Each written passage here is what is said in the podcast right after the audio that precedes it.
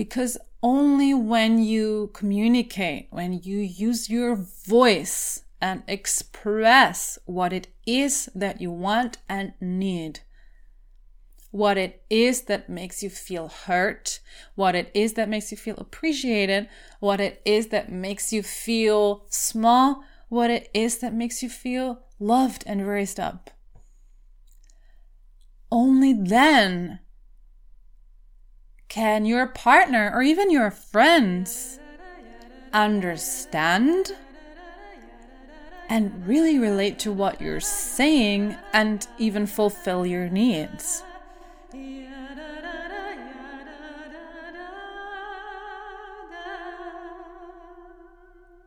Hello and welcome back to this space. Welcome back to the Sound of You podcast.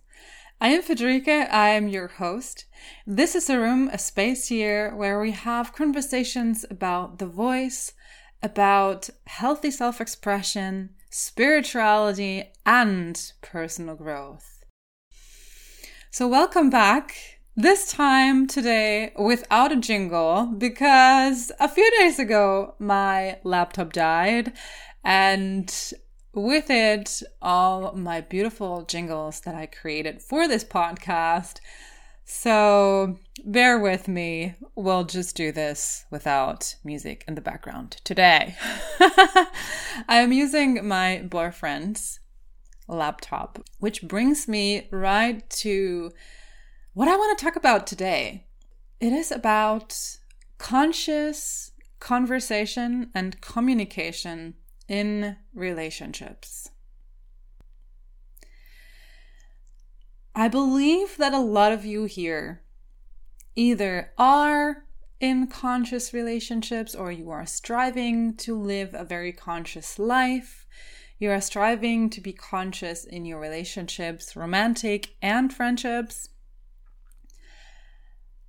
And it is something that we all have to learn because it's very likely that the big majority of you did not have parents or most people in their environment who were living a conscious relationship, who were living and communicating in a very conscious way. Now, maybe I should explain what I mean by conscious I know once I used this word with my partner, and he's like, Why are you just speaking so weird? Like, what do you mean by that? so, what I mean by conscious is being aware of where you are emotionally and mentally, and being able to hold a an observer's point of view, so like a bird's eye view on what is happening in you, in your body, in your psyche, and potentially also in your partner's body and psyche at, at any given moment. To have access to that at any given moment. And that ain't easy. It requires that, first of all, you have this awareness for yourself it requires that you have the capacity to hold space for both your emotions, your thoughts, and the observer perspective. It requires that you are able to feel emotions without drowning in them. So, most people, when they have an emotion or a thought, they identify with it. Since you are here listening to this podcast, I assume that you have taken a few steps of self exploration already, and you know that there's always more than one truth in the room. so that's already going to emotional triggers, to when somebody did or said or didn't do something or didn't say something which is upsetting you, and how to deal with that. But there is also something else that comes with being conscious. And that is if you have the capacity to feel your body, to observe your body, your emotions, your thoughts, you also have the capacity to feel your needs, to identify your needs. Or at least you are on the path of discovering that, which would be very, very, very important. Because that's where a lot of hurt is created when either we aren't even aware of our own needs, or you know your needs, but you're not communicating them. You're expecting your partner to know, and then you get upset because he or she doesn't fulfill your needs.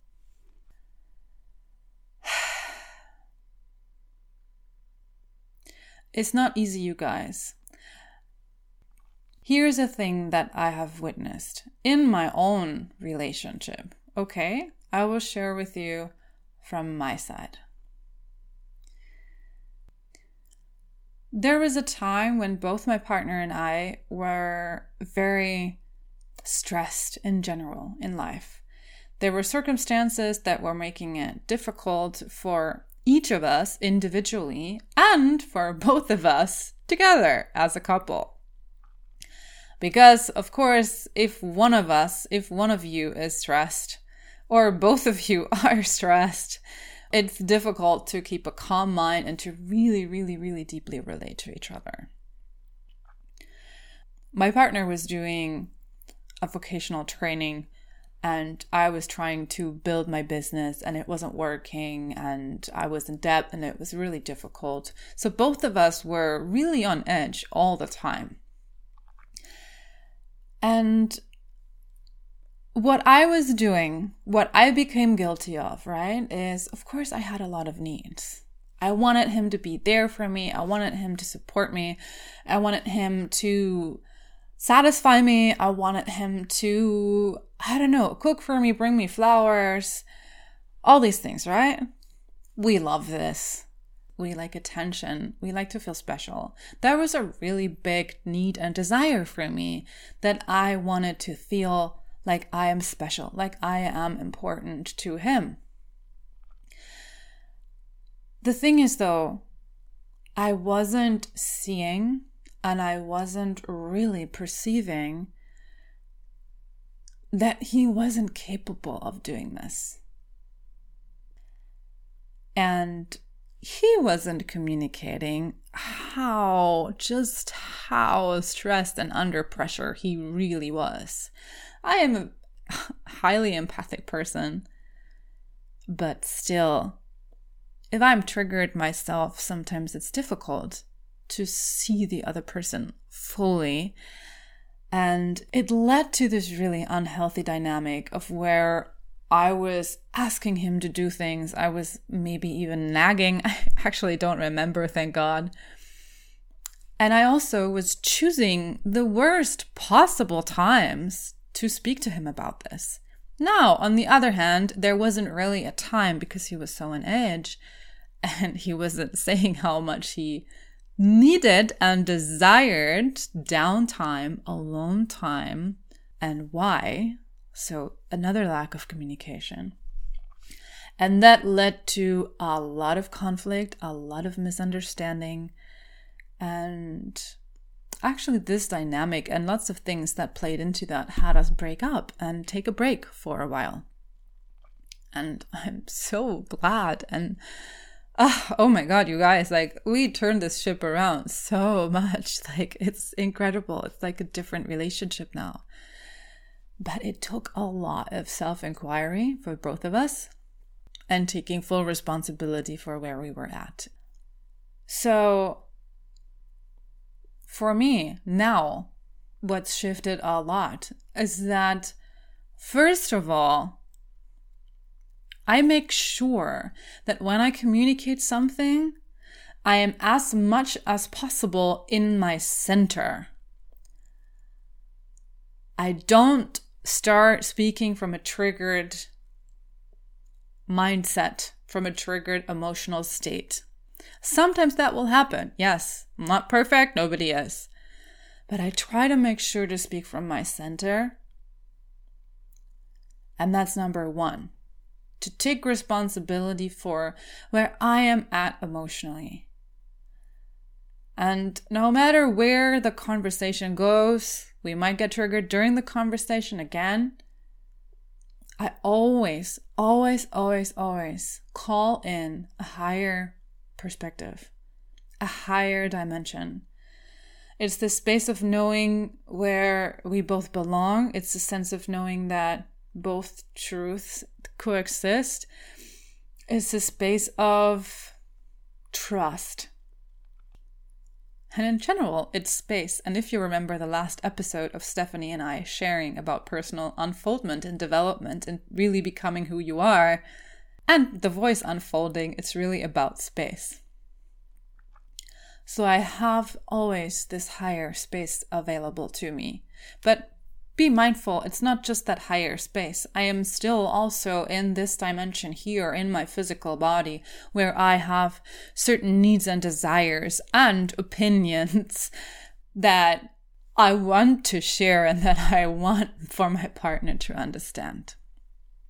But that shift changes everything and also choosing the right moment to speak to someone. Now, there isn't always a perfect moment. Sometimes you just have to take up that space and claim it and get over your inner resistance of sharing what you want to share, but do share it. Because only when you communicate, when you use your voice and express what it is that you want and need. What it is that makes you feel hurt, what it is that makes you feel appreciated, what it is that makes you feel small, what it is that makes you feel loved and raised up. Only then can your partner or even your friends understand and really relate to what you're saying and even fulfill your needs. I know a lot of you in this community who are striving to live conscious relationships. It's still difficult to have these kind of conflict resolution talks it's still difficult to really express your needs and explain how someone can fulfill those needs instead of just expecting your partner to know. And I feel like what we have learned in the spiritual community is a little misleading. I feel like the couples, at least for me, I can speak from my experience. The couple couples that I have seen on social media, really living their love and their partnership, they never show us the difficult parts. But we all have them. We all have them. And I love that I have friends who openly share with me their own processes with their partners. That also changes everything. So I want to share with you. I love my partner. I believe, ah, so many things. and yet, we have conflicts, we have arguments, we have different opinions on things, we sometimes have different needs. And that's okay. What is not okay is to not express because what then happens is it eats you up from the inside. And I don't want this for you. I want you to live healthy relationships.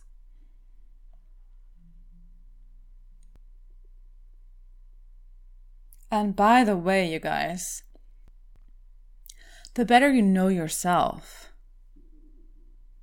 the easier it is for you to receive true love. That's a big statement, I know. And I might be wrong in some cases. But the reason I'm saying this is the better you know yourself and the better you, okay, second step, the better you express yourself, the freer you are in letting that out. And that's why I'm so passionate about using the voice and using your body and going out there as yourself and living the way you want. You can find people, you will attract people, people will come to you who will like you the way you are. The way you are. Not the way you are, not but are pre- pretending to be. That's super frustrating. You think you're doing yourself a favor by trying to fit in or trying to fulfill a certain ideal or image. You think you're doing yourself a favor because then you will feel belonging, but you are doing the exact opposite.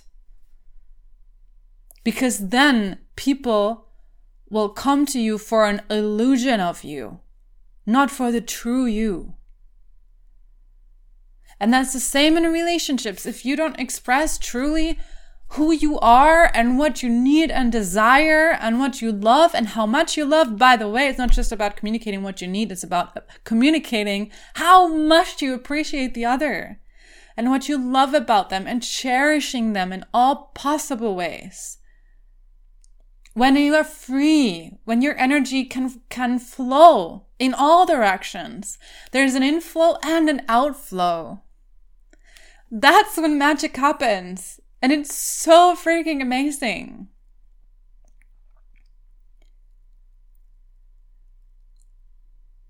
So it all belongs together.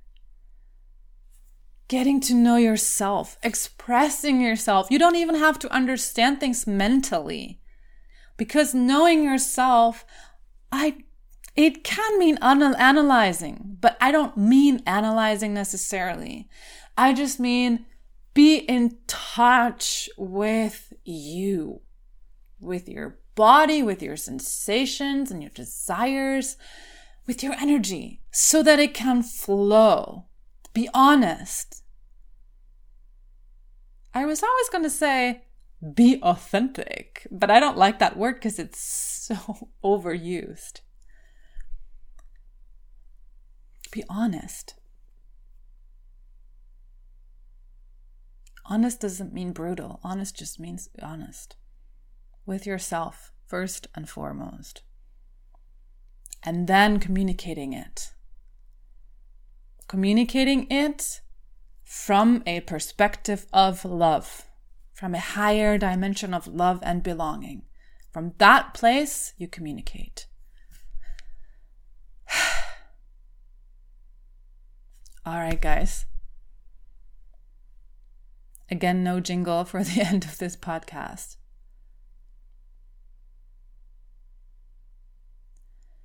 I see trees of green and clouds of white, the bright, blessed day, the dark, sacred night, and I think to myself, what a wonderful world. The colors of the rainbow, so pretty in the sky, and also on the faces of people going by. I see friends shaking hands, saying, How do you do? They're really saying, I love you. I hear babies cry and I watch them grow. They learn much more than I'll ever know. And I think to myself, what a wonderful world.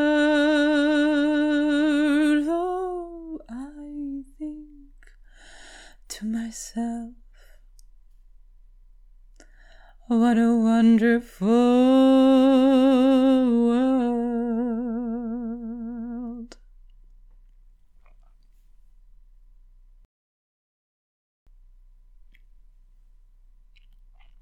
You've just listened to The Sound of You podcast by Friederike. And if you're interested in the Sound of You coaching, including voice activation and trauma release, please get in touch. If you like this episode, please share it. Please rate the podcast five stars and follow it. Thank you so, so, so, so, so much for listening, for being open to receive what I have to say. And if you have any questions, or if you felt triggered, or if you felt moved, or if you have criticism, anything, let me know.